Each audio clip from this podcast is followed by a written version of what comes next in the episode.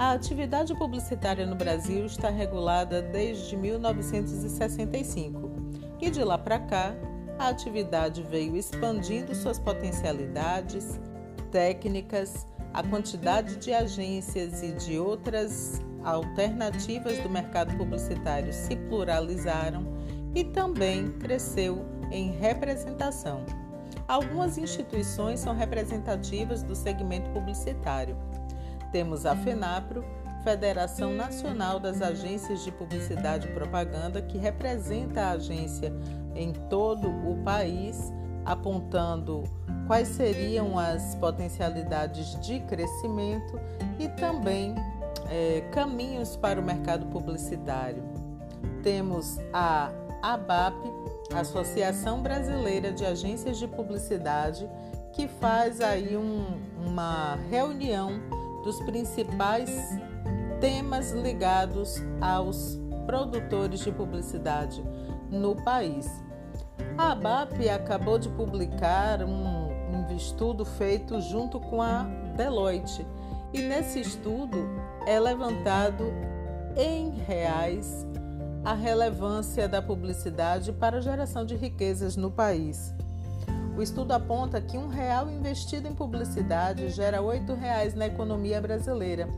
Isso aponta para a potência de atingimento do consumidor. O consumidor, quando tem contato com o conteúdo publicitário, se sente mais seguro sobre que marca é aquela, o que ela traz em seus produtos, que benefícios promove, como ela concorre no mercado brasileiro. E isso faz com que cresça o valor daquela marca e assim o esquema de consumo vai se colocando de maneira mais apta. Isso faz crescer o PIB, Produto Interno Bruto. O setor publicitário gera 435 mil empregos, segundo a Relação Anual de Informações Sociais do Ministério da Economia. É muita gente movimentando o imaginário de marcas, as relações das marcas com as pessoas e proporcionando maior expansão de lucro das empresas. Este cenário é também representado pelo SINAPRO, Sindicato de Agências de Propaganda. Cada estado tem uma representação do SINAPRO. A Bahia tem a sua seção, a seção Bahia, e essa é uma entidade para representação legal da categoria de publicitários, da categoria econômica das agências de propaganda no Estado.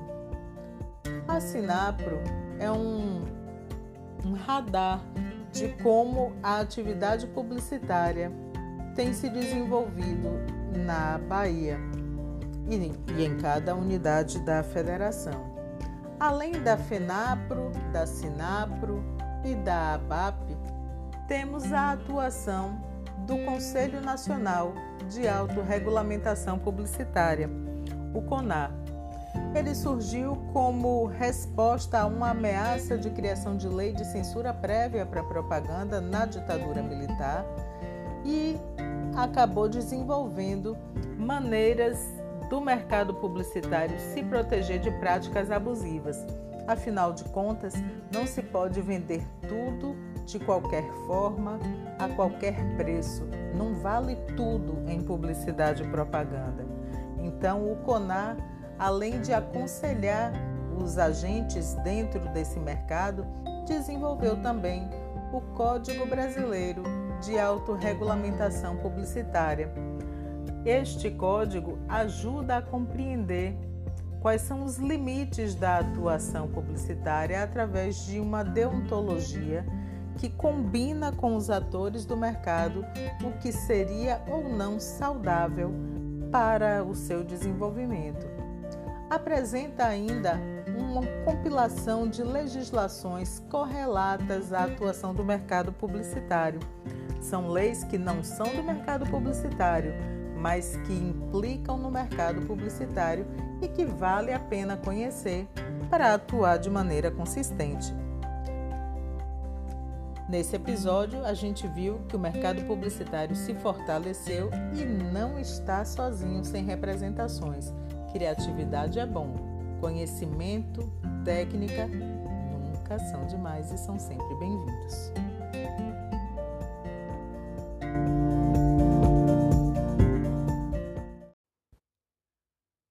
A evolução do mercado publicitário e, por conseguinte, a expansão das agências de publicidade pelo Brasil foram se modificando de acordo com o período histórico e o avanço tecnológico.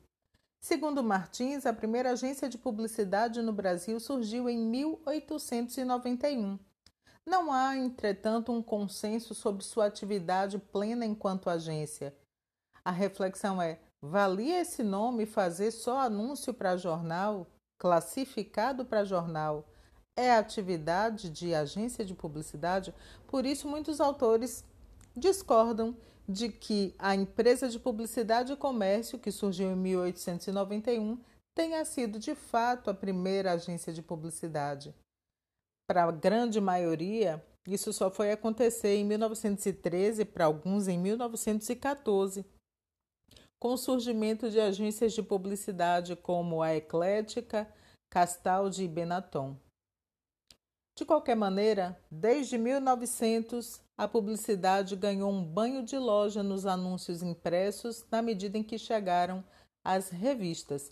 Os anúncios para revistas foram muito mais ousados e inventivos do que os anúncios para jornal.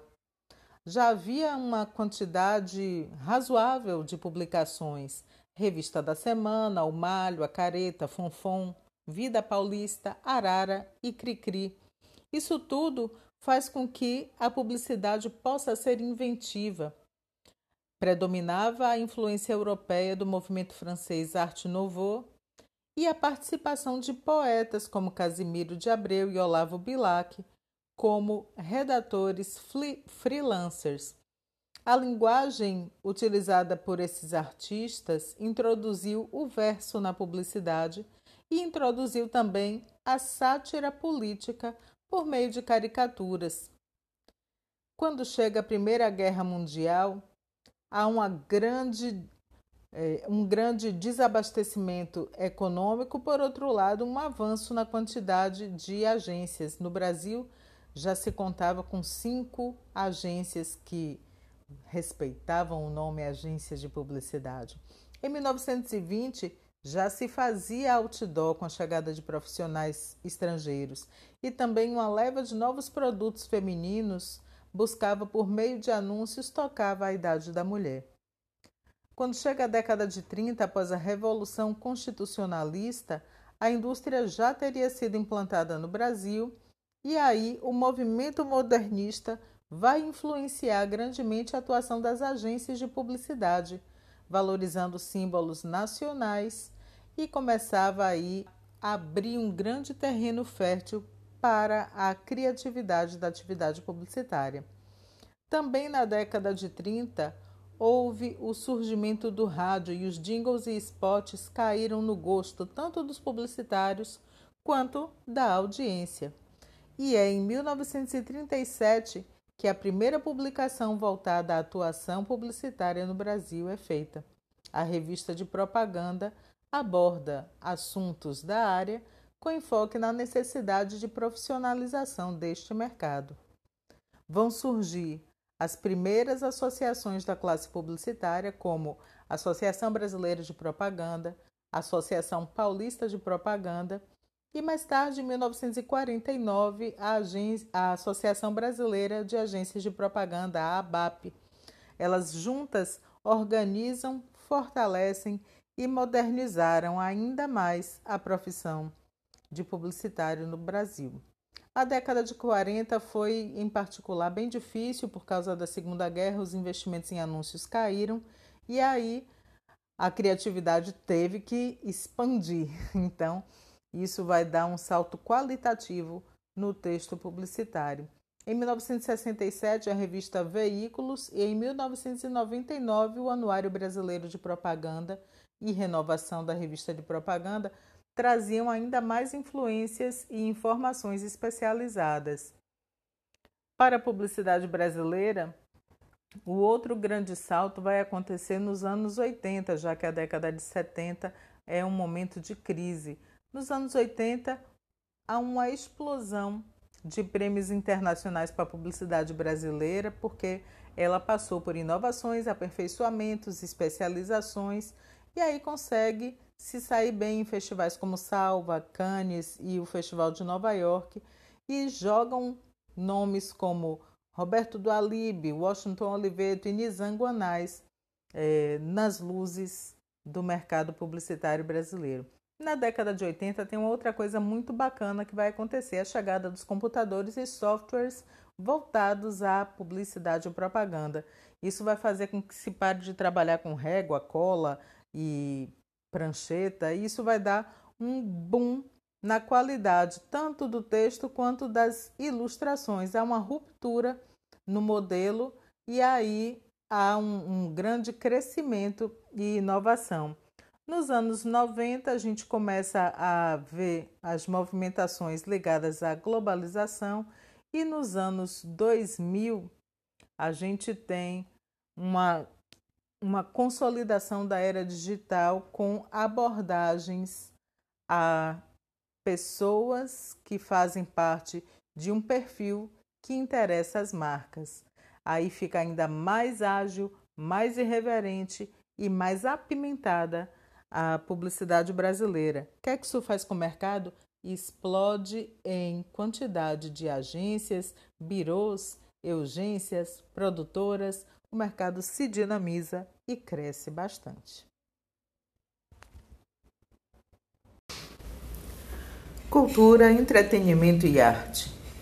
Três palavras com significados diferentes que são percebidos pelas pessoas como se fossem conteúdos complementares. É tão interferente na vida das pessoas e tão importante para a comunicação social que na Escola Americana de Pesquisa foi desenvolvida uma série de buscas pelo entendimento do comportamento das pessoas e também do que elas poderiam depreender a partir do contato com conteúdos mediatizados. A arte é tida como uma expressão de ideal estético, um ideal de beleza através de uma atividade criadora que manifesta a capacidade humana de comunicar. A ela se sucedeu uma série de possibilidades de expressão que foi mais tarde estudada na teoria dos estudos culturais. E existem centenas de conceituações para a cultura, umas vindas da antropologia, da sociologia, da literatura Muitos estudaram cultura. Para Lacatus, cultura tem um significado amplo que engloba os modos comuns e aprendidos da vida transmitidos pelos indivíduos e grupos em sociedade. Durante algum tempo, a cultura foi tida também como uma, uma espécie de comportamento concreto e também como uma espécie de símbolos interpretados pela sociedade. Talvez como regras e instituições para governar comportamentos. E segue a acepção de cultura através de várias ciências, todas tentando compreender cultura enquanto ideia, filosofia, norma e direito. A produção cultural parte deste radical para poder encapsular movimentações que envolvam arte, cultura e entretenimento para que sejam disseminadas. A publicidade e propaganda vai se interessar pela cultura através do marketing cultural e também do merchandising editorial. Muitas marcas passaram a expressar-se a partir do marketing cultural para poder angariar valores exógenos para suas marcas. Santana nos afirma que ainda não é largamente utilizado pelas empresas de médio porte, por desatualização quanto aos benefícios a médio e longo prazo, na presença institucional, mas compreende que estas formas também são marketing. De lá para cá, uma série de iniciativas, leis de incentivo, foram desenvolvidas para que se estabelecesse um mercado de produção cultural e para cada um deles uma usabilidade e uma necessidade de comprovação documental. Seja uh, na prosa e poesia, nas ciências naturais, humanas e exatas, nas artes plásticas, pintura, escultura, quadrinhos, ilustração, gravura, arquitetura, no teatro, dança, música, circo, cinema, vídeo ou fotografia, a produção cultural segue um propósito de encapsular para marcas, para momentos, para eventos, levando a pessoas e expandindo os lastros do exercício cultural.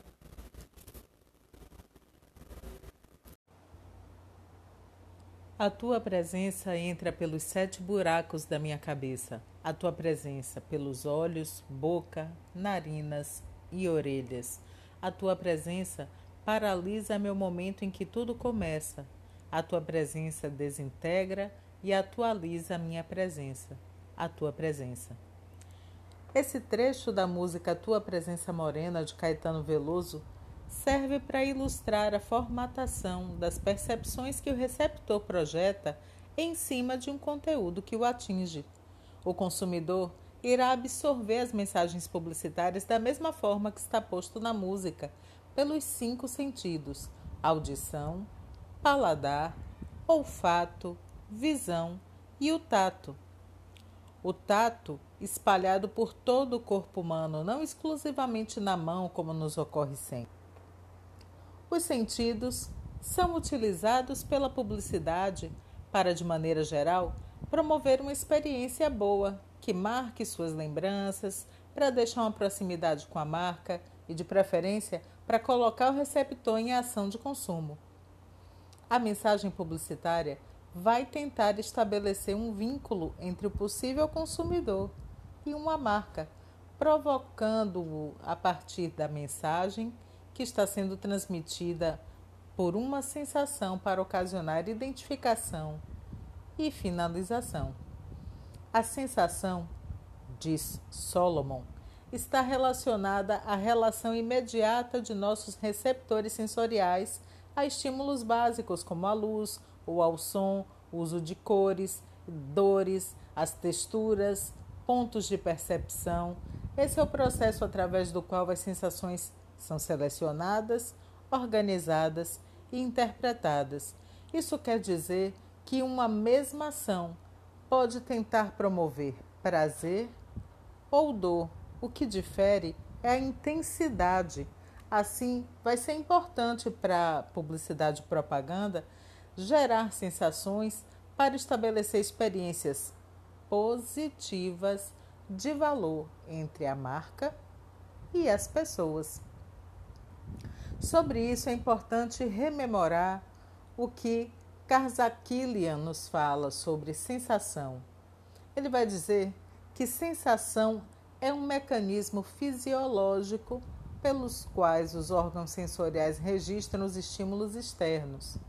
Ela é entendida como uma simples consciência dos componentes sensoriais e das dimensões da realidade, mecanismo de recepção de informações. Isso vai depender de que experiências já se teve. No entanto, o cérebro humano trabalha sempre em busca de algumas coisas. Uma, gastar o mínimo de energia possível. A segunda coisa, que é sempre foco do cérebro humano, é diminuir dor e aumentar prazer. Nessa perspectiva, a gente tem uma série de coisas guardadas na nossa memória, nas nossas percepções no corpo, que vão sempre nos remontar a se você teve uma experiência ruim com alguma coisa, ao se aproximar de uma sensação próxima àquela, é possível que você entre em alerta por já ter vivenciado uma situação de registro negativo. O que a publicidade quer é, ao contrário disso, frisar os estímulos de percepção positiva. E vai fazer isso através do estímulo visual, que vai ser trabalhado através de embalagem, fachada, interior de ponto de venda, cores, letras, formas, volumes, eh, design como um todo. O olfato, que é alguma das nossas reações mais primais, enfocam aí sensações boas ou más. Isso implica porque as empresas têm trabalhado conexões entre odor, recordação e estado de espírito. Paladar. A publicidade vai tentar estabelecer uma relação com a memória gustativa, que é como a sensação dos alimentos é reconhecida pelo nosso cérebro. Então, um exemplo disso é o que a Nissin fez com o Cup Noodles. Ela fez uma ativação, uma ação de publicidade, promoção de vendas e merchandising na Avenida Paulista, mostrando às pessoas como fazer, como era gostoso. Serviu para dar visibilidade, mas serviu para estabelecer conexões positivas com a marca. A audição há muito tempo já vem tra sendo trabalhada na publicidade e propaganda pelos jingles, assinaturas musicais, spots, tudo aquilo que promova a imaginação das pessoas. E o tato tem que ser gostoso ao pegar, ao consumir, a lembrar de como se estabelece aquilo, aquele toque. Não é de hoje que a gente vê, por exemplo, revistas com anúncios onde você pode friccionar o braço e sentir um cheiro agradável que vai lhe deixar um registro positivo e, na primeira oportunidade, você pode estabelecer o consumo. A publicidade propaganda é estratégica e é sensorial. O desenvolvimento dos eventos devem ser planejados para que se chegue ao objetivo que se precisa. Por conta disso, ele passa por algumas etapas: pré-evento, trans-evento e pós-evento. No pré-evento, tudo o que acontece antes do evento é preciso que se defina o briefing e nele que estejam colocadas algumas informações capazes de fazer com que se consolidem as tomadas de decisões certas para que o evento atinja seus objetivos. A primeira delas, qual é o objetivo do evento, para quem é esse evento, em que data e local será feito, o horário de realização, que atividades e atrações estarão presentes, quais são as estratégias de comunicação e de divulgação quem fará parte da equipe? A equipe será própria ou terceirizada? O orçamento para execução do evento está estabelecido em quanto? Quais são os custos previstos? Qual é a margem de folga? Quem são os fornecedores? Como acontecerá a captação de patrocinadores e parceiros, caso seja necessário?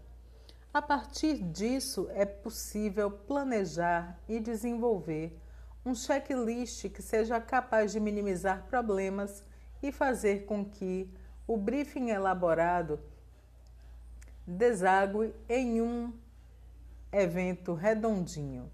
É preciso que no, no planejamento desse evento todas as coisas sejam colocadas sob forma de tarefa e detalhadas como a execução deve ser feita, quem é o responsável, como encontrá-lo e como fazer com que as atividades sejam entregues em cadeia. Você só pode começar a atividade 3 depois que a atividade 2 foi concluída com sucesso.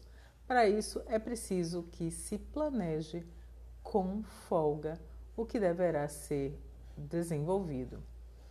Três dias antes do evento, é considerado verificar o envio de convites, o controle de confirmações, ou verificar como está a venda é, de ingressos, confirmar a presença dos participantes é, como palestrantes ou condutores de alguma atividade ou atração, que se faça todo o, toda a secretaria do evento, placas de sinalização de tempo, uh, o prazo de término, as orientações para as pessoas, a distribuição de materiais necessários para os participantes, verificar os serviços contratados, se estão na dinâmica de entrega perfeita, se o material promocional foi executado e divulgado a tempo, conferir o material relativo à sinalização do evento, como placas, banners, displays, é, ver uh, o kit para o palestrante ou para a, a atração como atividade, do que ele precisa, como ser delicado com ele, conferir também a estrutura do local, decoração, a identificação das pessoas. Se é um evento fechado, a identificação delas é necessária. Se é um evento aberto, como é a dinâmica de acesso das pessoas à área do evento. Para isso, é preciso saber se o evento é um evento próprio, se é um evento executado para um terceiro ou se é um evento aberto. A gente vai falar mais sobre as diferenças de evento aberto, fechado, presencial e online a seguir no nosso encontro. A partir da aceleração produtiva produzida pela Revolução Industrial, produtos em série chegavam ao mercado e isso gerava novas necessidades para o marketing. Como organizar oferta e demanda? Como persuadir o possível consumidor a optar por suas ofertas e não pelas outras disponíveis? O empresário Henry Ford disse no início do século XX: qualquer cliente pode ter o carro da cor que quiser, desde que seja preto. E por que os carros eram pretos? Porque preto era a tinta mais barata e que secava mais facilmente. Toda a produção de automóveis era feita com essa tinta e não havia pluralidade de cores. Como fazer o possível consumidor perceber nessa uniformidade uma maneira de valorizar, de se diferenciar de ter acesso a uma coisa nova, de participar, criando uma composição de conceitos que levassem o consumidor a enxergar status, que aquilo tinha sido uma escolha própria, que a cor preta trazia inúmeras vantagens, que caracterizava um bem de ordem única, e tudo isso deveria ser feito de maneira que o consumidor tomasse a atitude de compra. Para isso, era preciso usar ferramentas para o consumidor. A partir dessa necessidade e de experiências anteriores, afinal de contas, a atividade de marketing já veio se desenvolvendo na história mesmo antes da Revolução Industrial, embora fique mais aguda a partir da Revolução Industrial e vá com o passar do tempo, sobretudo com o avançar do século XX, tendo um desenvolvimento de ferramentas mais capazes de gerar respostas. O marketing mix, ou mix de comunicação de marketing, ou composto de comunicação, gerou uma série de possibilidades o que significa o marketing mix? Significa, segundo Magalhães e Sampaio, a composição ideal, ainda que relativa e temporária, para avaliar, organizar, definir e fazer cumprir um determinado plano de marketing, otimizando o conjunto formado por produto, distribuição, preço e comunicação, capaz de se diferenciar competitivamente da concorrência e de conquistar e manter um número relevante de segmentos. No fim das contas, o que o mix de comunicação de marketing ou marketing mix deseja é que a empresa desenvolva diferenciais competitivos capazes de serem identificados pelos possíveis alvos consumidores. Se você não percebe diferença entre seis e meia dúzia, o que vai induzir a sua compra para um lado ou para o outro? Fica à sorte, e é tudo que uma empresa não precisa.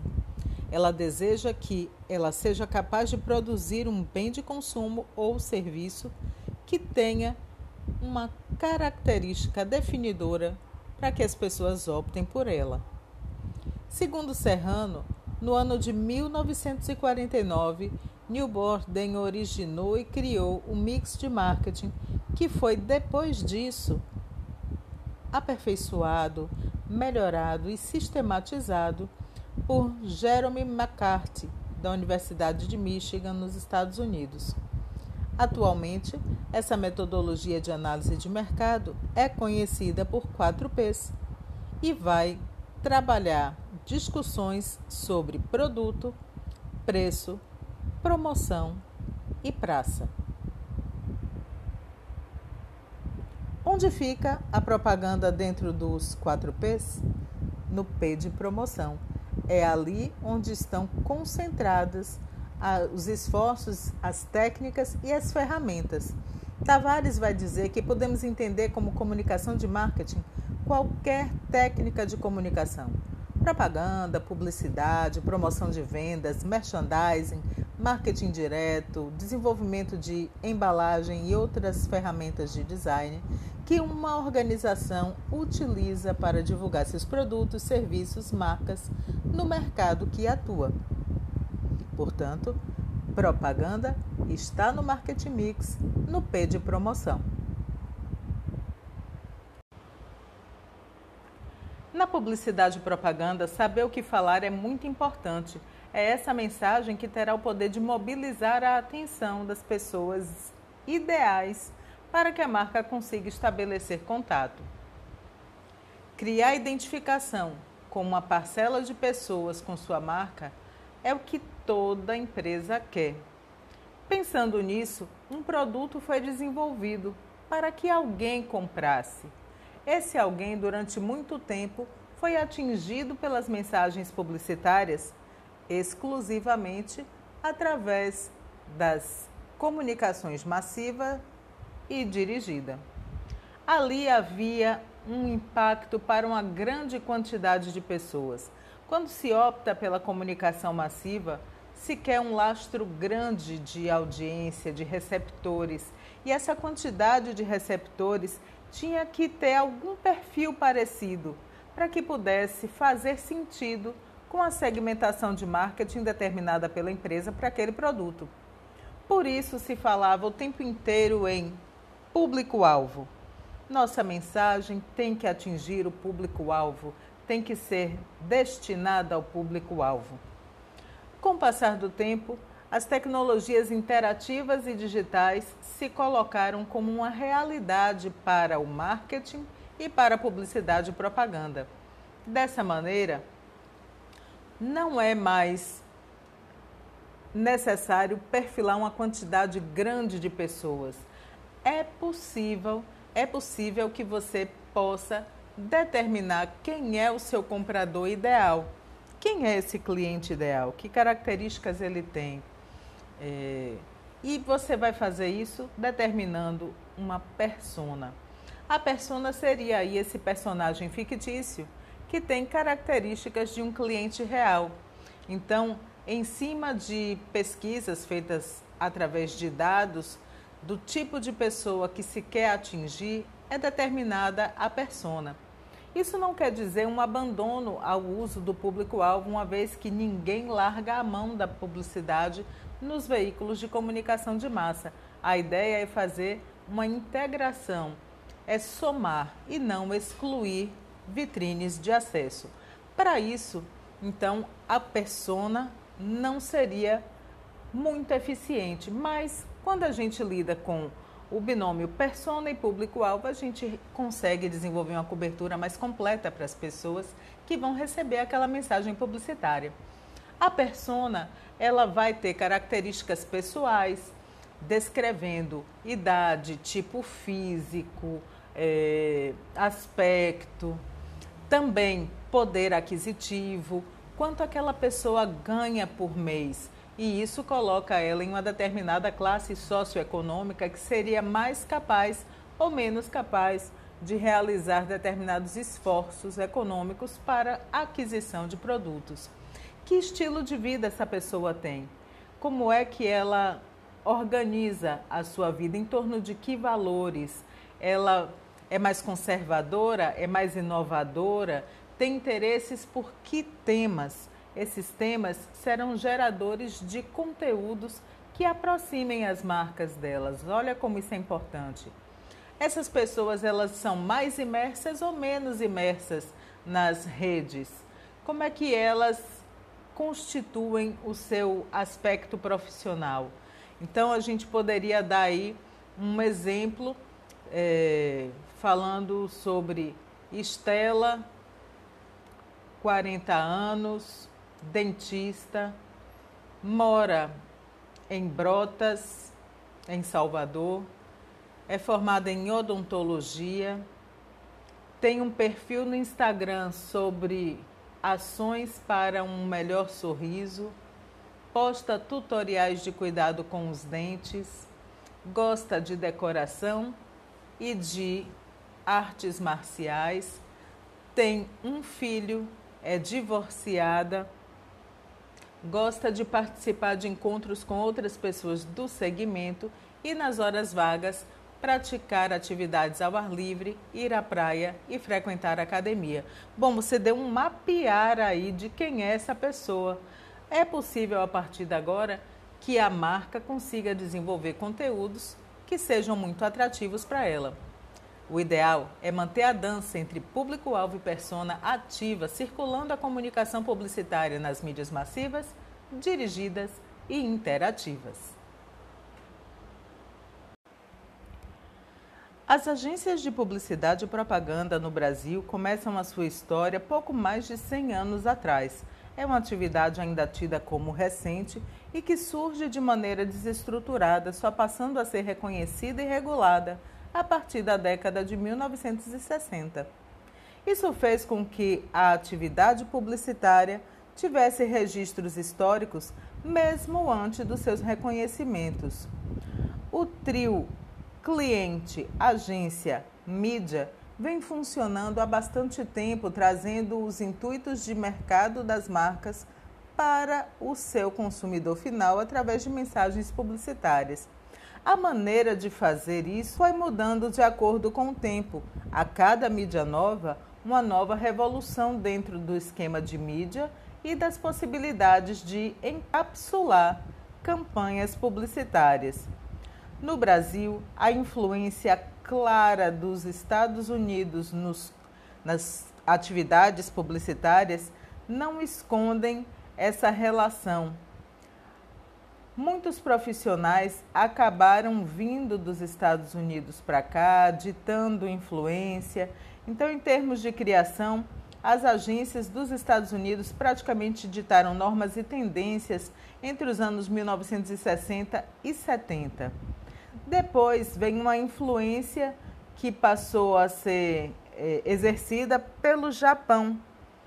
E aí começa a existir na agência os departamentos sem paredes, sem portas, um ambiente aberto onde profissionais de várias possibilidades de atividade, seja da criação, do planejamento, da mídia, todos trabalham juntos numa mesma ambiência.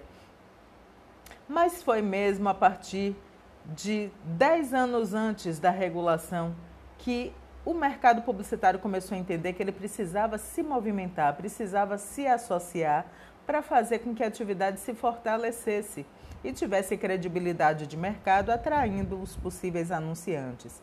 E foi assim que nasceu a Associação Brasileira de Propaganda, a ABA, o Conselho Nacional de Imprensa, CNI, e pouco depois a Associação Brasileira de Agências de Propaganda, ABAP. Mais tarde, haveria ainda uma outra representação muito importante, a Sinapro, que é o Sindicato dos Profissionais de Publicação. É um marco que revoluciona as capacidades criativas e veiculativas das agências publicitárias. Quando ela passa a ser uma realidade, e, sobretudo, quando chega à TV colorida, há aí um grande impulsionamento das atividades das agências e do que elas passam a poder entregar, ficando assim com peças mais atrativas, mais ligadas ao tempo. É na década de 1980 que ocorre uma maior descentralização geográfica. Até então, muitas agências estavam concentradas em São Paulo ou no eixo Sudeste. Depois disso, começa a haver maior capilaridade. É também nos anos 80 que uma geração de publicitários começa a dar uma espécie de cara brasileira à publicidade e propaganda.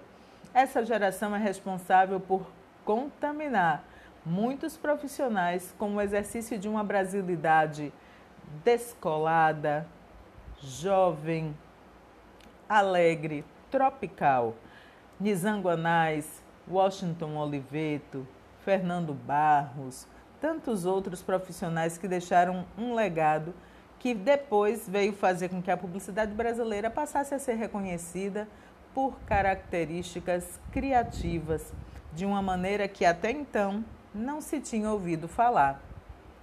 Para efeito de Brasil, há ainda uma grande possibilidade de crescimento no mercado publicitário fora do eixo Sudeste, sobretudo nas cidades de Rio e São Paulo. É uma atividade com potencial e com um mercado orbitário, ou seja, que gira em torno dela, grande e com potência de crescer ainda mais diante das possibilidades tecnológicas da comunicação interativa. Isso fez com que se acelerasse dentro das empresas anunciantes a vontade e a necessidade de falar com as pessoas. Afinal de contas, como é que você nutre um relacionamento se não estando presente o máximo de tempo possível? Há um panorama intrigante e potencial para a atividade publicitária no Brasil. Ela vai seguir se reconformando de acordo com a sociedade, a tecnologia e a sua atuação, entregando novos produtos publicitários, novos serviços, para fazer com que essa relação entre empresas marcas e consumidores aconteça de maneira saudável, criativa e cada vez mais frequente. Pensar a publicidade brasileira a partir de um panorama, um ponto de vista mais amplo de uma paisagem, a gente encontra um retrato em constante modificação. Isso porque as dinâmicas entre clientes e agências vieram se modificando com o passar do tempo e foram acentuadas depois de 2020 com a chegada da pandemia. O formato da agência tradicional, agência digital e agência como consultoria já se estabeleceu como um padrão, fazendo com que anunciantes procurem nas agências novas maneiras de desenvolver estratégias para chegar perto das pessoas com as quais desejam falar. Por outro lado, ninguém quer abrir mão do que o mix de comunicação massiva pode entregar. Ainda existe um grande percentual da população brasileira focada no consumo da mídia massiva. Outro grande percentual vem sendo atribuído ao digital, ao crescimento de verbas, inegável a modificação de formatos, o estabelecimento da presença digital e o entendimento das agências de que essa comunicação dialógica é fundamental para que a empresa dê informação, colha informação e se relacione. Então, o um mix tradicional digital e consultoria vem se consolidando como um padrão. Agora, a publicidade como um mercado geral passou por diversas mudanças ao longo dos últimos anos por questões sociais, por questões ligadas à saúde pública, por crises econômicas, e o mercado vem sistematicamente investindo em modificações. Isso vai depender muito em que praça a publicidade e propaganda está sendo desenvolvida. Em relação ao Brasil, nós temos um país de dimensões continentais, com populações com características muito próprias de uma região para outra, hábitos de consumo são diferentes, produtos que existem em uma região com uma força significativa podem simplesmente não aparecer com essa, com essa importância em outra praça. Por exemplo, a, o floco para cuscuz de milho é uma realidade no Nordeste, todo mundo conhece, todo mundo utiliza, é uma presença cultural muito forte. Quando você vai para o Sudeste, para o Sul, esse, esse produto ele perde um pouco a importância. Alguns setores da sociedade nesses estados nem conhecem o uso dessa farinha. Então, olha como é uma coisa que, por mudar de região, a gente tem uma, uma, modificação de comportamento. Isso vai significar também uma modificação no esforço de comunicação. Então, é importante que a gente compreenda a característica desse país continental, onde marcas nacionais e estrangeiras trabalham de maneira a, consum, a gerar o consumo e estimular as pessoas. Isso faz com que seja necessário que se busque aí uma constante é, atualização e entender do comportamento do consumidor. Esse comportamento ele vai ser diferente de acordo com cada região, com cada perfil e cada marca tem um perfil de consumidor ideal, vai gerar aí uma persona. Através disso, se modifica completamente como a publicidade vai trabalhar. Uma das coisas que apareceu no radar da atividade publicitária é a aceleração. 58% das agências detectam uma aceleração na velocidade em que os anunciantes demandam a entrega de campanhas, conteúdos publicitários, e isso tem feito as rotinas produtivas se modificarem. Se nos anos 80 foi um impacto grande a criação das duplas criativas entre redator e diretor de arte, e também a ausência de barreiras entre os departamentos, com o passar do tempo isso se naturaliza e aí quando chega a pandemia isso tudo tem que ser modificado. Parte dessas atividades serão feitas de maneira desassociada, cada um em sua residência. O trabalho remoto ganha força e as reuniões com é, gadgets que possam fazer essa, esse contato, essa gestão acontecer, são muito importantes para a publicidade e propaganda. Então, os, levantamentos, os últimos levantamentos feitos no setor, aí através do, de pesquisa, apontam que grande parte das agências aprovaram esse trabalho remoto e pretendem continuar com ele. E isso já vai gerar uma modificação panorâmica na atividade do publicitário muito interessante.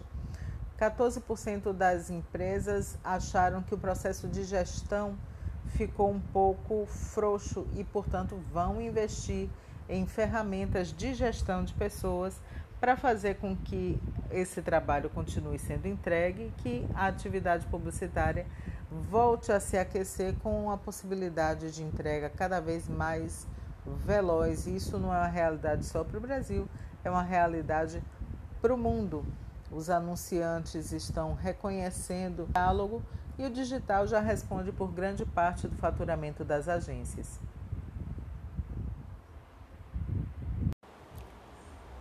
A campanha publicitária representa um esforço coordenado de comunicação de uma marca para atingir pessoas que estejam no perfil de consumo dela.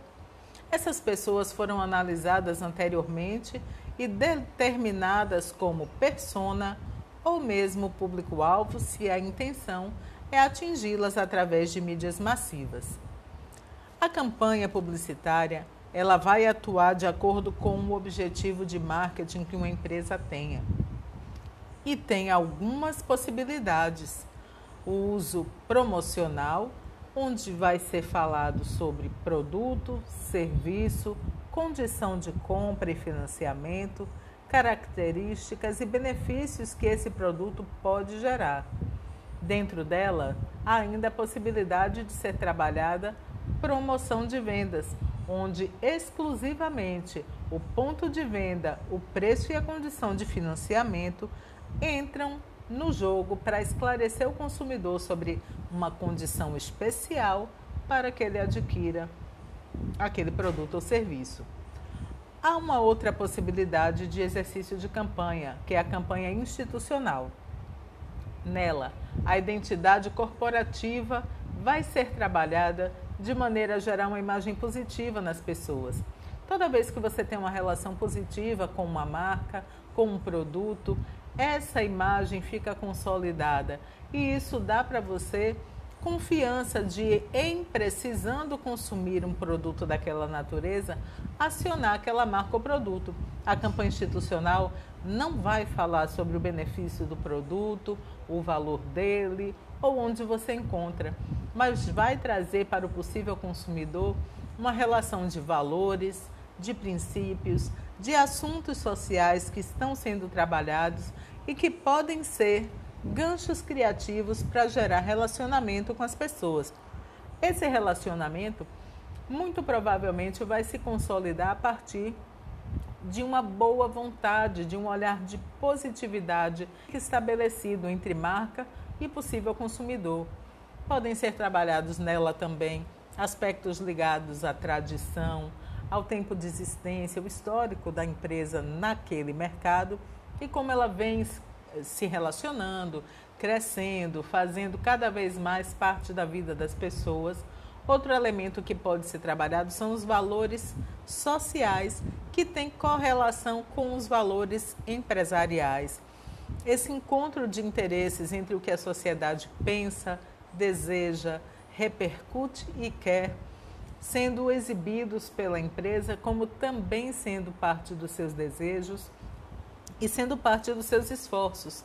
Essa campanha institucional é uma campanha para gerar um terreno de marketing para que as vendas aconteçam.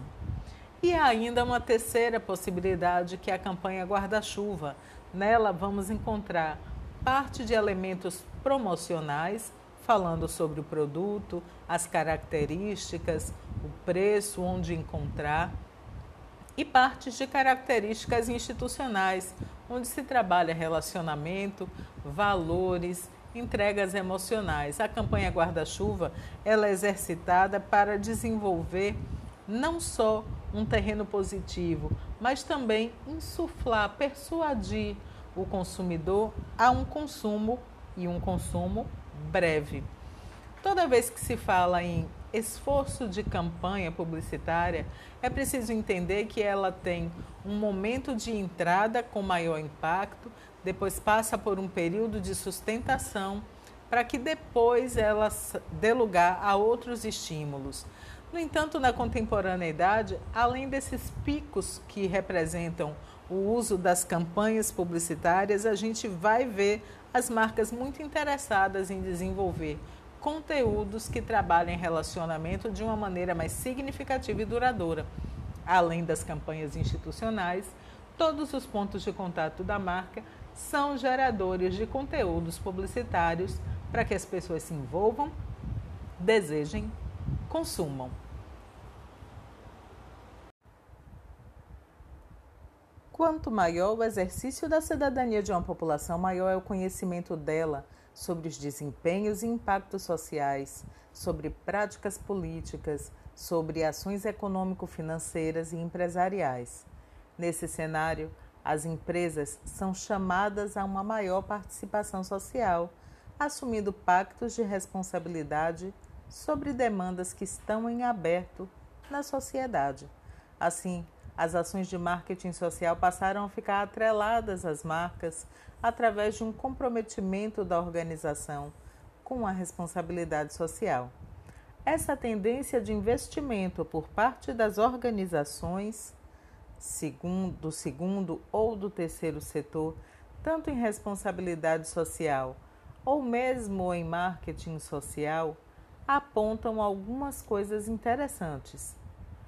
Uma delas é que aumentou o número de questionamentos, tanto em países em desenvolvimento quanto nos países de primeiro mundo, sobre distribuição de renda e exclusão social.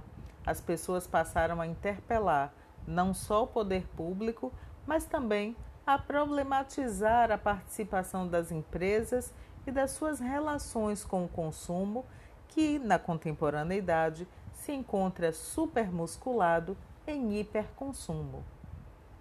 As organizações perceberam então a necessidade de reorientar o seu posicionamento focado no indivíduo para o exercício da cidadania, ao invés de focar exclusivamente na ideia do consumo.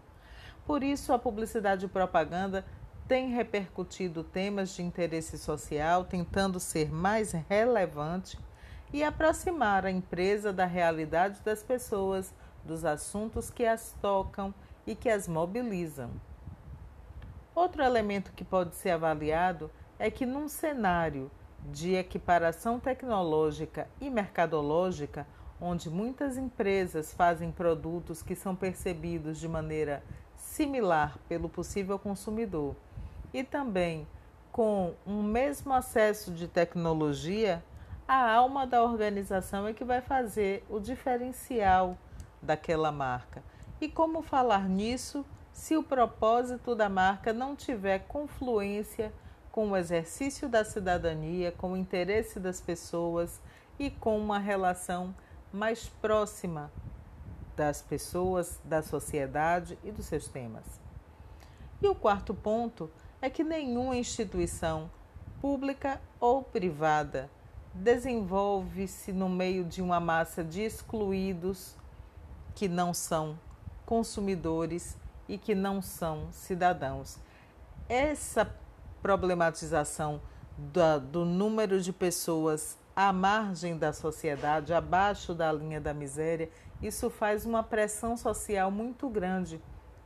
As próprias empresas, num segundo momento, serão atingidas por essa quantidade de pessoas que não participam da cidadania plenamente e que muito menos participam do mundo do consumo.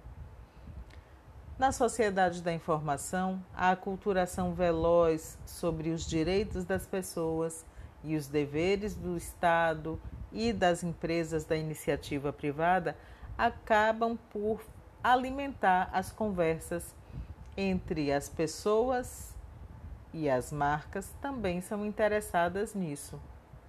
Então, há alguma diferença entre o marketing social e a responsabilidade que a comunidade social ganha instrumentos é que o empreendedor social ele vai ter realização por ações desenvolvidas é, beneficiada com uma relação mais equilibrada entre cidadania e consumo. Então podemos dizer que há diferença entre responsabilidade social e marketing social. Responsabilidade social pode ser feita por empresas, governos, igrejas, ONGs. Não tem compromisso com lucro e sim com comportamentos éticos que colaboram para uma sociedade mais saudável. Já o marketing social é diferencial na relação com as pessoas através do atendimento a demandas sociais. O marketing social e a responsabilidade social estão no foco das comunidades, no foco dos cidadãos, no foco do novo consumidor que não abandona sua dimensão de cidadania. As agências publicitárias contemporaneamente têm executado uma série de serviços, fazendo com que a sua atuação seja mais estratégica para o cliente anunciante. Da campanha publicitária à gestão de marca, o desenvolvimento estratégico de ações de merchandising e promoção de vendas, incluindo aí o exercício do marketing promocional com a realização de eventos, onde a participação da marca ou mesmo eventos proprietários têm sido práticas realizadas para manter no radar das pessoas a presença da agência publicitária como um intermediário capaz de gerar conteúdos de valor, com relevância e para a marca, garantindo melhores possibilidades de resultados. Isso tudo tem sido feito atendendo a questões da contemporaneidade. Toda a parte de agência ligada ao atendimento de contas, ao planejamento da campanha, à criação das peças, ao desenvolvimento do plano de mídia, à produção eletrônica, à produção gráfica e a entrega desses elementos continuam sendo feitos pela agência como parte das suas atividades, das quais uma marca não pode abrir mão. Com o passar do tempo, as agências foram entendendo como prestar serviços de maneira a fazer com que o cliente tenha uma satisfação maior. A aceleração vinda a partir das transformações trazidas pelas mídias digitais fizeram com que os clientes anunciantes tivessem uma necessidade cada vez mais acelerada de estar presente na vida das pessoas. Como fazer isso se não tendo profissionais exclusivamente ligados a essa produção, a essa emissão? E nesse sentido, apertou a esteira produtiva em relação às agências publicitárias. A produção de eventos entra nessa ciranda como uma maneira de trazer para a marca mais experiência com o, com o consumidor ou com os consumidores que já fazem parte da cadeia, da carteira de clientes da marca. Por isso, as agências de publicidade têm investido tanto em marketing promocional o marketing promocional vai entregar uma nova cadeia de valores de produtos que são, sobretudo, aproximativos e interativos. Assim, as empresas conseguem desenvolver ações em pontos de venda, conseguem estar presente em outros eventos, fazendo com que a sua marca tenha destaque, desenvolvendo também cerimônias temáticas ligadas ao produto ou ao serviço que a empresa tenha para colocar. Uma agência que trabalha marketing promocional e eventos provoca efeitos através dessas ações entre consumidor e empresa. E nesse sentido, existe uma estruturação de cenários que trabalham com a maneira de fazer com que esse trem de marketing, que essa união entre o departamento de marketing e a agência publicitária entregue estratégias inteligentes capazes de alcançar os objetivos e de fazer o caminho da decisão de compra ou da adesão ao, ao cliente e seus temas fique mais eficaz.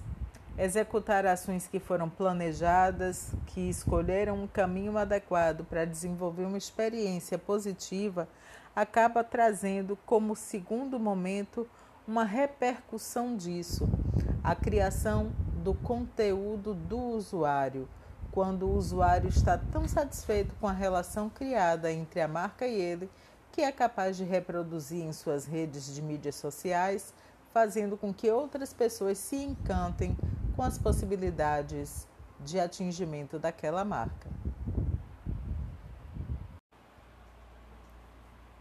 A marca é um grande patrimônio da empresa. É a partir dela que as representações da empresa do produto, das relações, vão ser propostas às pessoas, à sociedade e aos possíveis clientes. Quando pensamos nos serviços de uma agência de publicidade e propaganda, normalmente nos voltamos à campanha publicitária que vai procurar responder às demandas do momento de um cliente anunciante. Mas os serviços de uma agência publicitária vão muito além da encomenda de campanhas. Eles podem começar mesmo antes do produto ser introduzido no mercado, enquanto ele ainda está em desenvolvimento, antes mesmo de existir a marca. A agência já pode estar a serviço da empresa e tudo pode começar a partir de um serviço de naming, onde o produto a ser lançado no mercado será nomeado, levando em conta o briefing recebido pelo cliente. A pior coisa que pode acontecer a uma marca é não ser marcante. É preciso considerar nesse tipo de atividade algumas características que constituem a marca. Os atributos, que são qualidades associadas a alguns elementos ou a um elemento único, que são padrões de comparação, que referenciam a qualidade ou que localizam algum outro elemento esperado pelos possíveis consumidores daquele produto. Benefícios os benefícios são as vantagens que as pessoas recebem do produto e são em decorrência dos atributos deste que podem ser funcionais, quando ligados à utilização do produto, que podem ser emocionais, quando tratam as sensações do usuário em relação ao uso da marca, ou racionais, quando torna compreensível como as pessoas recebem o produto. Além disso, os benefícios ajudam as pessoas a valorar a existência de um produto. Que respostas eles dão que são suficientes para facilitar meu dia a dia? Essa é uma pergunta a ser respondida pelos benefícios. Cultura e valores representa uma marca através da identificação das pessoas que com ela vão estabelecer relacionamento. Podem ser por tradição, por diversidade, por oportunidade ou qualquer outro exercício capaz de identificar as pessoas que terão adesão àquele produto. Personalidade são as características marcantes que ativam um comportamento, um padrão de percepção, uma maneira de agir dos possíveis consumidores. É, portanto, a personalidade que transmite características humanas ou emoções a um produto para que ele se diferencie de todas as outras marcas existentes no mercado. Segundo Jennifer, elas estão divididas em cinco dimensões de personalidade. Sinceridade, quando a marca é pé no chão, honesta, autêntica e utiliza uma abordagem direta para que o produto atinja as pessoas. O entusiasmo, que leva em conta a ação para propor uma relação que agrade os indivíduos, que procuram por essas características e vão identificar na marca uma maneira de estabelecer essas conexões. Competência. Transmitir uma característica de confiabilidade, de sucesso, de responsabilidade, confiança e eficiência, através da qual o possível consumidor consegue identificar o posicionamento da marca como competente no enfrentamento de todas as outras concorrentes no mercado. Sofisticação a sofisticação qualifica a marca, invocando traços como charme, glamour, pretensão, romance, acrescentando a relação com as pessoas de camadas socioeconômicas mais elevadas aspectos esperados de produtos de luxo. E por fim, a robustez, que é identificada como um produto capaz de ser forte, resistente, com relações de desgaste controláveis, ou seja, tem durabilidade. Bom, isso tudo é pensado para estabelecer uma marca. Quando o produto já existe e não tem nome, vai caber também à agência fazer todo o processo de naming e todo o universo semântico do produto será colocado à disposição da agência para que ela perceba que tipo de sensações e emoções aquele produto pode despertar, que tipo de desempenho performance ele entrega? O que motivaria as pessoas ao consumo daquele produto? Esse consumo vai acontecer pelo viés racional, pelo viés afetivo? E em um mundo globalizado, é inegável a necessidade de pensar como esse nome soaria em diversos lugares do mundo. Em algum desses lugares, teria um teor negativo? Esse serviço pode ser um dos primeiros a abrir uma sequência de serviços da agência de publicidade e propaganda junto a uma empresa, a uma marca. A própria gestão de marca junto ao cliente anunciante vai criar maneiras de trazer oportunidades para memorização, relacionamento e consumo do produto, fazendo a marca ser lembrada. Tem um dito popular que afirma: quem não é visto não é lembrado. E isso passa longe das expectativas de uma empresa para seus produtos. Há um ditado popular que diz: serve bem para servir sempre. Essa é uma premissa que está impressa no DNA do atendimento de contas em publicidade e propaganda. Esse profissional gera um departamento que é responsável por liderar o processo de comunicação entre agência e cliente. Quem é esse profissional? Que características deve ter e como é conduzido esse trabalho? Bom, tudo começa no cliente. O cliente sente uma necessidade de comunicação. Já sendo parte de uma agência, tendo uma conta em uma agência, sendo defendida por uma agência, ele tem um profissional de atendimento que vai estabelecer junto com ele quais são as prioridades de comunicação para aquela campanha e vai alinhar as necessidades da empresa para conduzi-la ao posicionamento que ela deseja ter. Esse profissional de comunicação é também um profissional que tem características técnicas da publicidade, ele é um publicitário. E como publicitário, ele conhece toda a dinâmica de produção do negócio da agência. Então, a sua principal atribuição é trabalhar a partir da prospecção. Algumas agências deixam a prospecção, inclusive, só os diretores imbuídos nesse processo de prospectar e trazer novos clientes para a agência, conhecendo o mercado deles. Caso isso seja colocado como atribuição do atendimento de contas em uma agência, ele precisa estudar mercados. Mesmo antes de abordar empresas, ele precisa conhecer o mercado, como ele funciona, quais são as suas características, quantos e quais são os principais concorrentes que estão ali e por que aquela empresa teria uma sede maior de comunicação a ponto daquela prospecção ser significativa, ou seja, ter possibilidade de fechamento de negócio. Então vamos ver atendimento publicitário trabalhando na prospecção de negócios, negociando desde a hora que a conta chega na empresa até a hora que o trabalho da agência é entregue. Um processo de negociação longo se estabelece para que o cliente se, senta, se sinta representado dentro da agência de maneira que não fiquem dúvidas sobre o que ele deseja e como quer se posicionar. Essa negociação é também importante para que o cliente receba da agência esclarecimentos, aculturamentos e às vezes até limites sobre o que pode ser feito diante da verba de comunicação destinada àquele esforço de comunicação. Muitas vezes o cliente tem uma sede tão grande que não percebe que a verba não acompanha e o negociador, no caso o atendimento publicitário, é o profissional que vai aculturá-lo sobre isso. Além disso, está sob a responsabilidade desse profissional a manutenção da carteira de clientes, manter aquela conta ativa dentro da agência. Como isso acontece? Satisfazendo as necessidades do cliente, surpreendendo o cliente. Então, essa negociação ela se estabelece durante todo o período que a conta está ativa dentro de uma agência.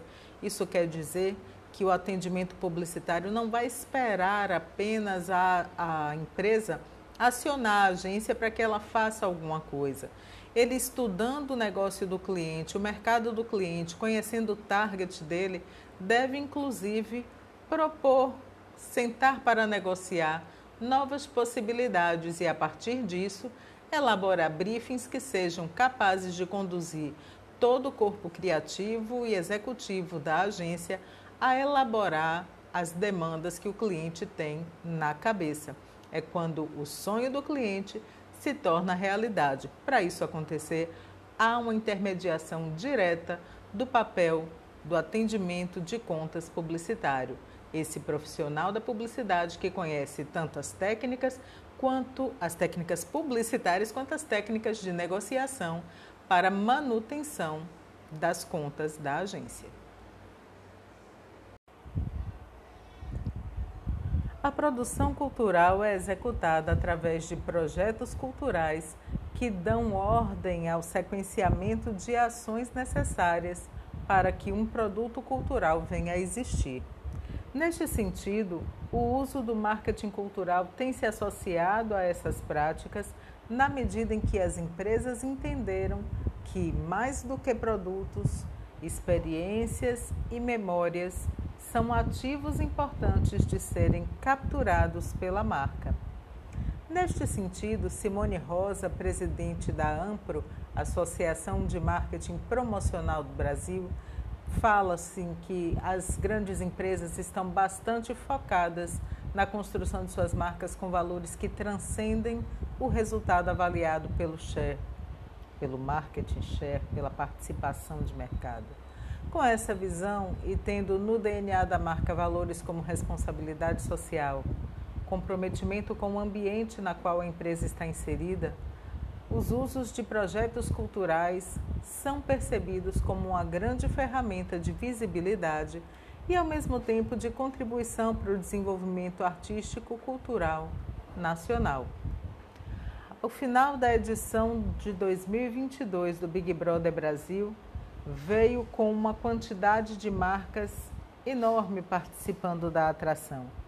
Muitas delas fizeram ativações a partir de exercícios culturais, outras patrocinaram shows dentro da casa eh, do Big Brother, outras fizeram apenas merchandising.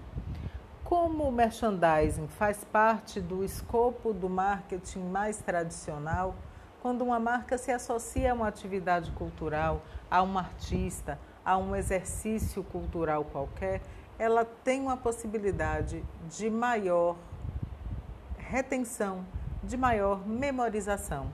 Para isso, o projeto cultural precisa ser bem executado. As fases não podem ser atropeladas e o projeto cultural precisa ter clareza na comunicação do que pretende.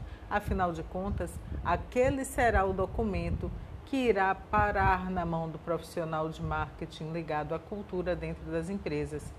Não podem ficar dúvidas. Quando o projeto cultural é desenvolvido a partir de editais públicos, ele tem uma espécie de checklist a cumprir. E através desse cumprimento e da comprovação por documentações, também trazendo quem são os profissionais que estarão envolvidos, com um mini currículo. Isso tudo ajuda a trazer credibilidade a um projeto cultural. Saber quem executará cada etapa, o que é que já fez, qual é a formação. Isso tudo dá para a empresa e mesmo para a, a representação pública, seja um ministério, uma secretaria, um governo de estado ou municipal, uma segurança de que aquele recurso público vai ser deslocado para a mão de pessoas que sabem fazer aquilo e que promovem essa atividade com profissionalismo e que não há, portanto, possibilidade de, numa auditoria, se encontrar desvio de recurso, não cumprimento dos, dos requisitos.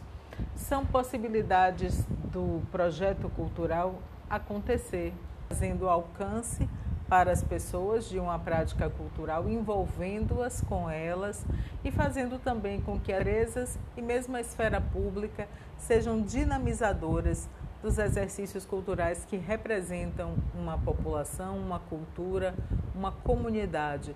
Tudo isso ajuda a fortalecer laços e a manter ativas práticas culturais que são identitárias de um povo. Essa é uma segunda preocupação que um projeto cultural deve ter. Como isso traz colaborações para a sociedade, como a sociedade se beneficiará disso. Né?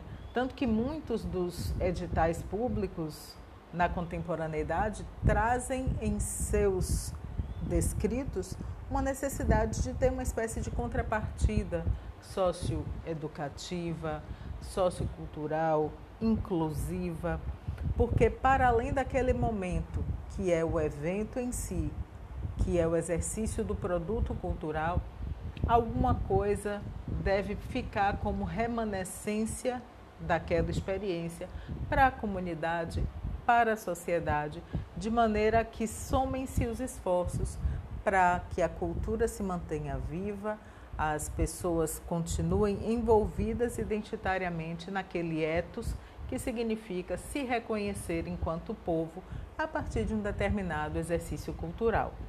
Portanto, o projeto cultural ele é o guia para a execução de um produto cultural que vai acontecer gerando benefícios não só para as classes artísticas, mas também para a sociedade como um todo.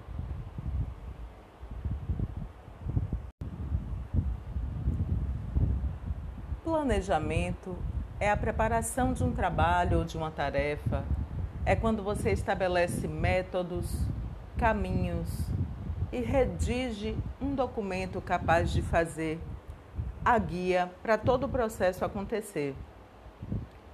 Você planeja seu dia, o que você vai fazer pela manhã e à tarde, e se tudo der certo, e à noite. E nas férias, e no ano que vem. As pessoas têm noções de planejamento e essas noções regulam muitas das suas práticas. Outras pessoas entendem que o incêndio deve ser contido e espera a coisa acontecer. A ideia do planejamento é que ele trabalhe de uma maneira preventiva, com um olhar estratégico. Quando falamos de planejamento de campanha, temos um planejamento que é coerente com a participação de várias pessoas e essas pessoas são pessoas de diversos departamentos. É preciso que todos saibam o que comunicar, como e quando e por que comunicar? Porque essas são as respostas que o cliente vai ter ao final do processo. O planejamento começa no departamento de planejamento, perpassa todos os outros departamentos até que o plano de campanha fique pronto para ser apresentado para o cliente. O cliente dará o aprove e a partir daí todo o processo de fato passa a ser implementado. Ninguém planeja sozinho. Esse é um ponto pacífico. O planejamento depende da atuação do profissional de atendimento. Essa é a primeira interdependência que se coloca. É a partir do que chega para ele como briefing, desse contato rico que o atendimento traz, que o planejador começa a pensar melhores caminhos e estratégias. Normalmente há uma uma reunião, uma conjunção entre atendimento, planejamento e criação, para que ao escutar o que o cliente quer, o que o cliente espera, se possa tirar a fantasia, estabelecer qual é a realidade, quais os melhores caminhos, o que é que se pode fazer de uma maneira inventiva, de uma maneira é, criativa para que aquele objetivo do cliente aconteça. O cliente, no final das contas, quando o atendimento vai defender a campanha para ele, ele deve receber o planejamento da campanha impresso para que ele possa, inclusive, num segundo momento, avaliar aquilo, reler, não ficar apenas com o impacto da apresentação que é feita. Então, o planejamento de campanha, ele vira um documento. Esse documento precisa ser bem redigido, ele precisa ser coerente e importantíssimo, de fácil compreensão. O cliente que não é uma pessoa da técnica publicitária tem que entender o que é que aquele nome, o que aquela ação vai desenvolver, que tipo de resultados pode promover. E isso é muito importante para que ele tenha a noção exata das entregas que a agência vai fazer. Agora, ele não precisa ser um documento extenso, cansativo. É por isso que a apresentação do atendimento é importante, porque ele explica coisas que não necessariamente ficariam entendidas exclusivamente a partir da leitura. Mas as ideias centrais devem estar descritas e defendidas. Todas as ações que estão previstas no planejamento devem ter justificativas claras para que o cliente entenda os motivos que levaram a agência a escolher aquilo e vai apresentar alguns momentos. Vai apresentar o momento do diagnóstico, que é onde estamos e por que estamos aqui. E essa realidade precisa ser refletida para que o cliente entenda a sua participação nesse cenário. Onde queremos chegar? E a partir daí, as proposições. Como chegaremos lá?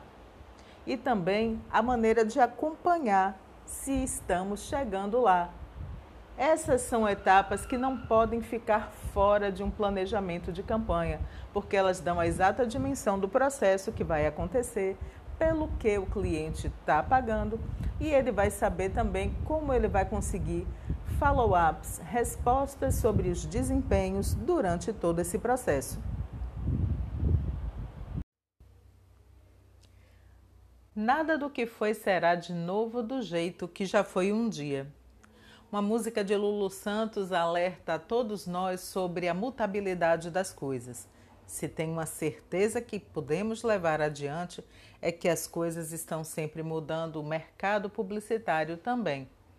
Por isso, se muda a formação publicitária, a maneira como o mercado publicitário se exercita e se muscula, como as empresas desenvolvem os seus trabalhos e as reuniões estratégicas são a entender um caráter integrativo, onde múltiplas formações, múltiplos papéis vão colaborar para que o cliente anunciante tenha, ao final das contas, estabelecido o relacionamento pretendido, o engajamento pretendido, a comunicação eficientemente realizada, que ele consiga realmente atingir os seus objetivos de marketing. Desde a globalização, o mundo é o nosso quintal. Isso quer dizer que podemos trabalhar em qualquer lugar do mundo, podemos atender marcas de qualquer lugar do mundo. E isso nos faz pensar sobre quais são as características, quais são os exercícios de atividade publicitária que são mais acionados, que são mais interessantes. Você pode se perguntar: ainda há futuro para publicidade e propaganda? Bom, nas teorias das, da comunicação, dois grupos foram estudados a partir dos impactos nas mudanças de mídia. Os apocalípticos, que viam o fim de uma era acontecendo com a chegada de uma nova mídia, eles pensavam que isso ia alijar tudo que o mercado podia fazer e que não haveria solução. Já os integrados entendiam que, como sempre, o mercado precisaria de um tempo para as camadas das novidades se acomodarem junto com as coisas que já existiam, para que se pudesse avaliar o que é que continua, o que é que sai, o que modifica. E essa avaliação integrada tem se mostrado efetiva durante todo o processo de geração de novas mídias e ferramentas de comunicação e de marketing. Quando a TV chegou, se dizia que mataria a rádio. Quando a internet chegou, se dizia que mataria a TV. Quando o streaming chegou, se disse que mataria a rádio e a TV. No entanto, a gente verifica a existência de todas essas possibilidades midiáticas contemporaneamente ainda em exercício. Houve modificação do fluxo de verbas para uma ou para outra mídia, sem dúvida. Se há um bolo e mais gente chega para comer, a fatia vai ficar diferente. Umas vão ficar mais finas, outros vão abrir mão de comer, outros vão comer. E quando a gente estuda e vê que o plano de mídia ele dá conta de usar todas as ferramentas, a gente entende que as coisas estão mudando, vão continuar mudando e vão exigir cada vez mais de nós atividades colaborativas, complementares e estratégicas. Nesse sentido, novos arranjos de negócios em publicidade e propaganda já estão acontecendo. Os coworkings, as colaborações, isso faz parte da contemporaneidade, não é nem futuro, já é realidade. E quando é que o futuro começa? No presente. No presente, a formação profissional é um indicativo de conhecimento. É importante conhecer, tentar experimentar as várias áreas para que se encontre o melhor lugar para desenvolvimento do seu talento. Além disso, é importante olhar para os lados. Os seus colegas de faculdade, os seus professores, os profissionais de mercado com os quais você vai tendo contato vão participar não só da sua formação, mas da sua rede de relacionamentos profissionais. E a partir daí, um pode indicar o outro. Hoje, quem é seu colega, amanhã pode ser seu chefe em um projeto, você pode contratar um dos seus colegas. Agora, isso só vai acontecer se você tiver confiança de que aquele profissional tem expertise, tem realmente condição de desempenhar uma função. Por isso, a abertura de um negócio começa na hora que você se abre para aprender, experimentar e colocar os seus talentos para ser reconhecidos. Esse é o primeiro passo para que se tenha uma carreira dentro de uma área de trabalho. Administração de marketing. A atividade de um administrador de marketing é procurar informações e, à luz dessas informações, elaborar programas, adaptar programas, propor caminhos, propor alternâncias e mapear os compostos de marketing para a satisfação dos desejos e das necessidades dos consumidores visados.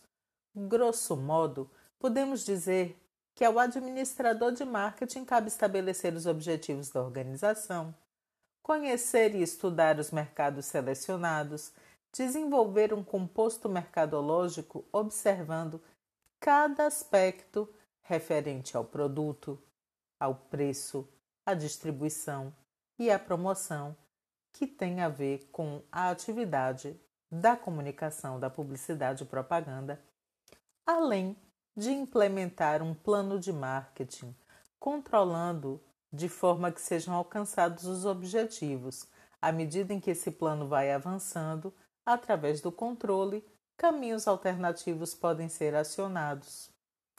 É função da administração de marketing propor a gestão de negócios dos mercados organizacional, corporativo, institucional, de marketing industrial, B2B, e todos aqueles voltados ao mercado de consumo.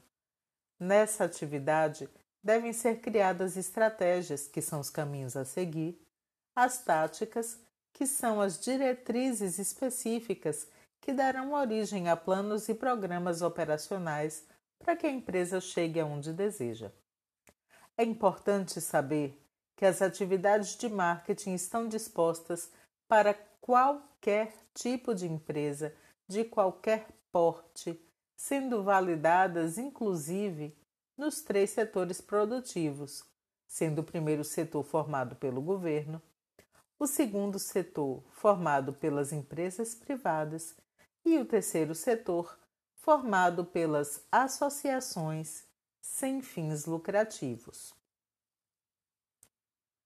Para isto, a administração de marketing deve levar em conta o estágio de vida das empresas e o ciclo de vida dos produtos. Se tudo é novo, se já é maduro, com quem concorre, como é que está aquele movimento mercadológico. E a partir disso, vai ter o propósito da gestão de marcas e de relacionamentos com os consumidores e demais públicos estratégicos. Para competir de maneira competente, é preciso saber quem é, quem se é, onde está, como pode competir para oferecer coisas diferentes e conseguir assim um posicionamento no mercado. Michael Porter afirma sobre competências estratégicas e vantagens competitivas que elas começam a partir da determinação de atributos, diferenciais competitivos e da agregação de valor que são atribuídos aos produtos e aos serviços. Eles poderiam ganhar maior solidez, ser percebido de maneira diferenciada pelas pessoas, se as organizações, as categorias e mesmo as regiões e os países desenvolvessem as suas melhores competências estratégicas, se as empresas focarem no que elas fazem de melhor, têm maior possibilidade de serem bem percebidas pelas pessoas.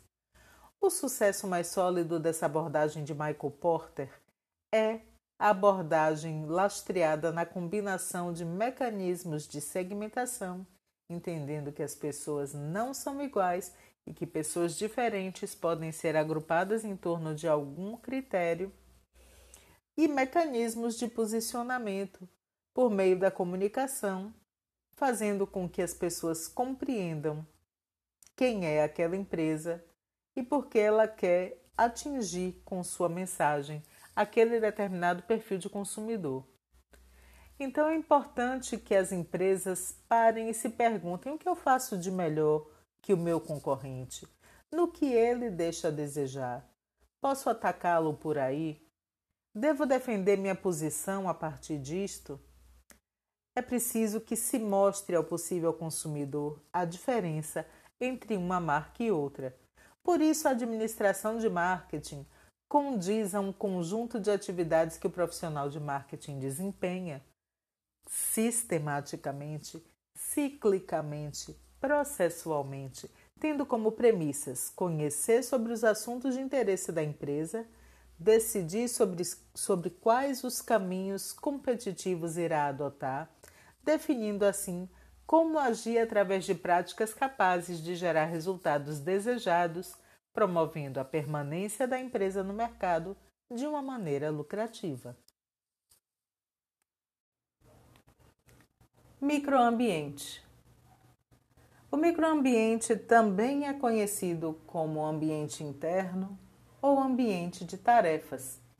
Alguns autores vão trazer essas terminologias diferentes, mas condizendo sempre ao que a empresa é.